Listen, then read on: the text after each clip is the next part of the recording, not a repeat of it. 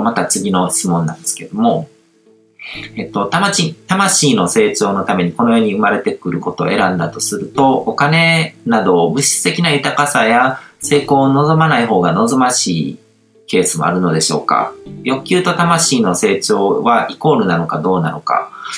疑問です。えっ、と、これはね、呪いになるからもうきっぱり否定しますけども、あの、誰でもお金手に入れたかったら入れていいと思いますよ。あの、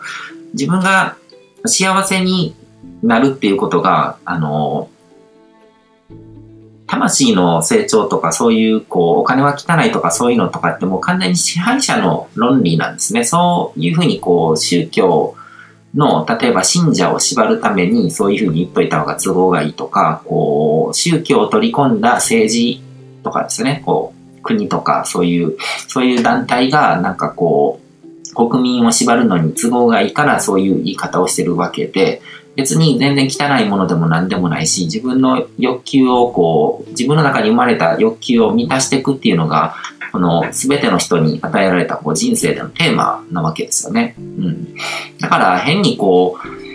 本当にこうド M 体質でそういう風に生きたいっていうんだったらいいと思うんですけども、それも自分が選ぶ人生なので、でもそういう余計な観念は捨てちゃった方がいいですね。お金とか物質的な豊かさがあると、あの、精神的に、あの、意識レベルが、あの、進化しないとか、魂が成長できないとか、そんなのは一切ないので、あの、そういうものに縛られない方がいいと思いますね。あの、例外を探せばいいんですよ。そういうものを手に入れて、本当に幸せに生きてる人っていくらでもいるので、で、そういう人をモデルにすればいいわけですよね。うん。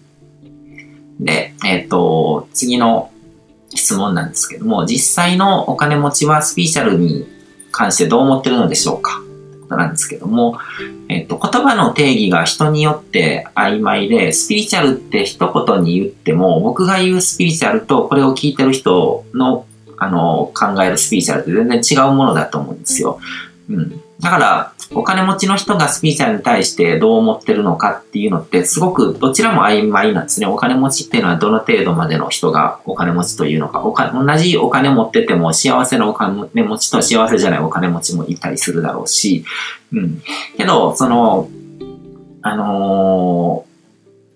そういったところまで踏まえて見ていくと、本当にこう幸せでこう豊かにこう実現してる人ですね。その豊かさと幸せっていうのをちゃんと実現して自分のこう目指したいゴールに向け向かってこう自分の人生を歩んでる人は間違いなくその目に見えない領域のこうスピーチャルって呼ばれるような領域の力っていうのを活用してるし、あの、言葉でこう説明できないにしても体感的に理解してますね。そうじゃないとそうなれないんですよ。その心とかのバランスで、あの、自分の心をいい状態に持ってい、くっていう、こう、現実もそれシンクロさせて実現させるわけじゃないですか。それがちゃんとこう、そういう感覚を持ってない人がそういう、あの、状態を実現できないので、いくらその人がスピーチャルは嫌いとか、スピーチャルなんかないって言ってたとしても、絶対そういうものを使ってるので、うん、僕が言ってるスピーチャルっていうのはそういうレベルのものなので、なんか言葉的になんかこう、その神様のことを信じてるとか、なんかこう、天使がいることを信じてるとか、そういうものじゃないんですよ。こう、目に見えない領域の、まだ科学で解き明かされてないけども、確かに存在する、その法則性とか、ルールとか、そういうものを活用してるかっていうことで言うと、本当にこう、あの、心身の、心身というかこう、物理的な成功、物質的な成功と、こう、精神的な成功っていうのを両立させてる人っていうのは必ずそういう力を使わないとそういう状態にはなれないので、使ってると思いますね。うん、実際使ってるって断言もできると思います。うん、で、えっ、ー、と、また次の質問なんですけども、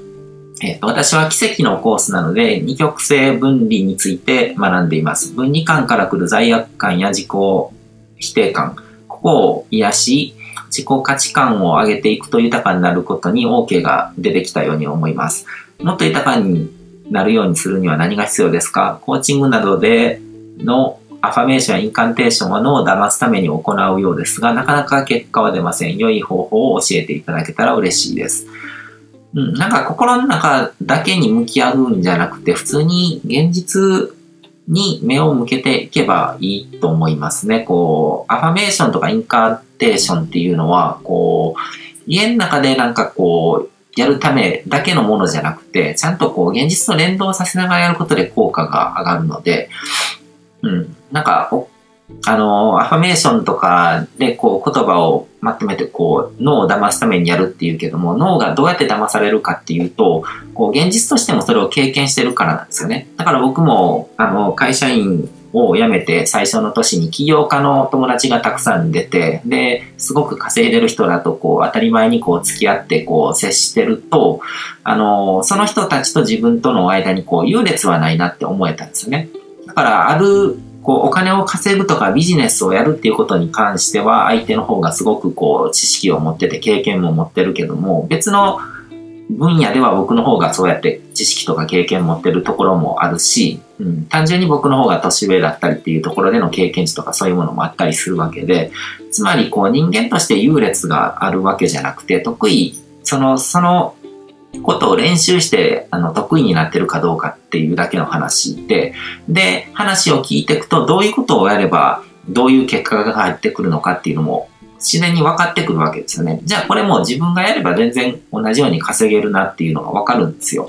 うん、会社員だけやってて、どうやあの、ネットで稼いでる人っていうのがどうやって稼いでるのか見当もつかないっていう状態で脳を騙そうとしても無理なんですよ。あの、わからないことに確信なんて持てるわけないので、それができたとしたら、あの、精神に多分異常をきたしちゃうので良くないんですね。その思い込みの力だけで何かやろうとするのは。実際にそういう原因実があって、こう付き合ってる人からそういう情報が入ってくるので、当たり前に普通にそういうふうに思うことができるから、まだできてないけども、あ、できるなっていうふうに思えると。だからそういう軽い騙し方ですよね。本当にもう全然こう思いもよらないことを完全に騙してしまうぐらいの思い込み力を身につけると、それってむしろこう精神的にこう社会生活を送る上でなんかこう、あのー、マイナスになっちゃうと思うんですね。うん。だから現実的になんかいろいろとこの自分が手に入れたいものに向けて、こう未来側にいる人たちと関わって、そこでなんかいろいろと情報収集しながら実務的にいる、あのー、いろいろ進めていくっていうことをやっていくと、あの、うまくいくんじゃないかなっていうふうに思いますね。だからそういう、あの、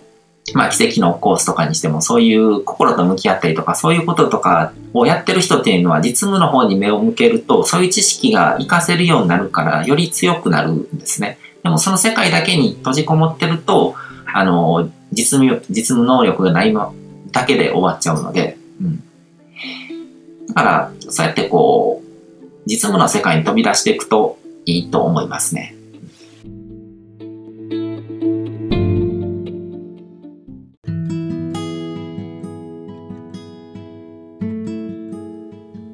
今回も最後まで聞いていただいてどうもありがとうございます。チャンネルの説明ページの方に僕が提供している悟り式コーチングの最初の2ヶ月分を無料で受講できる案内があります。ゴール設定とアファメーションについて詳しく解説してるんですけども僕自身もこれらのことを